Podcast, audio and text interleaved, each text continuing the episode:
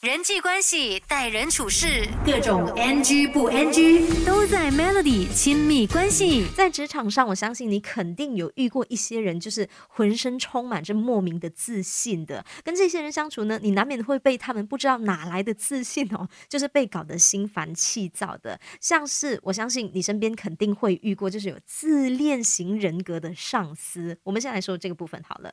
自恋型的上司呢，他们通常就是很喜欢要你做一些锦上添花的任务啦。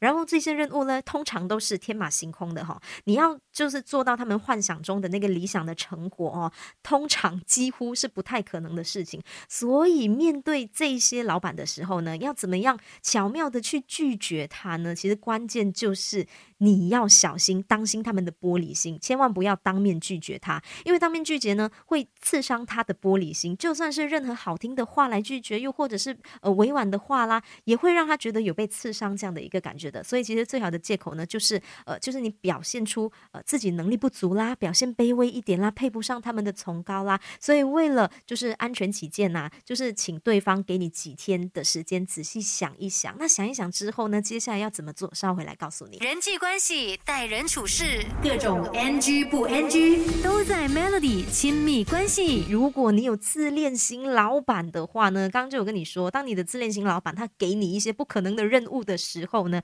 建议你就是不要当面拒绝他，然后呢，你一定要用 email 来回复他。那你写给你的老板的 email 呢，要强调两个重点：一就是要写出呃担心自己的能力不好啦，工作效率不佳；那二呢，就是你要表现出哦，你害怕你拖累这一次伟大的任务，或者是害怕你会拖延了进度。通常呢，你这个 email 寄出去了之后呢，你的自恋型老板呢，他就有时间还有空间去收拾他的玻璃心，所以你这封 email 寄出去之后。后呢？诶，你应该就没有事情了。然后要提醒你，见面的时候就假装没事就好，就不要再提起了。那如果说你的主管他真的又在提起这件事情的话呢，你也不要做太多的回应，就尽量快速的转移话题，以免越描越黑。人际关系、待人处事，各种 NG 不 NG 都在 Melody 亲密关系。如果说你的职场上呢，就是有自恋型同事的话，哈，劝你 千万不要以为你跟他有合作的可能，因为这些人呢，可能他。他们就是你知道自恋型人格，他们比较不会去在乎别人的感受，而且呢，有可能就是他对同辈的同事就是比较充满敌意的。在这些人眼里呢，同事不是他的对手就是棋子，所以你千万不要想说啊，有机会跟他们合作哈。建议你还是跟这一些人保持一点点距离是比较安全的。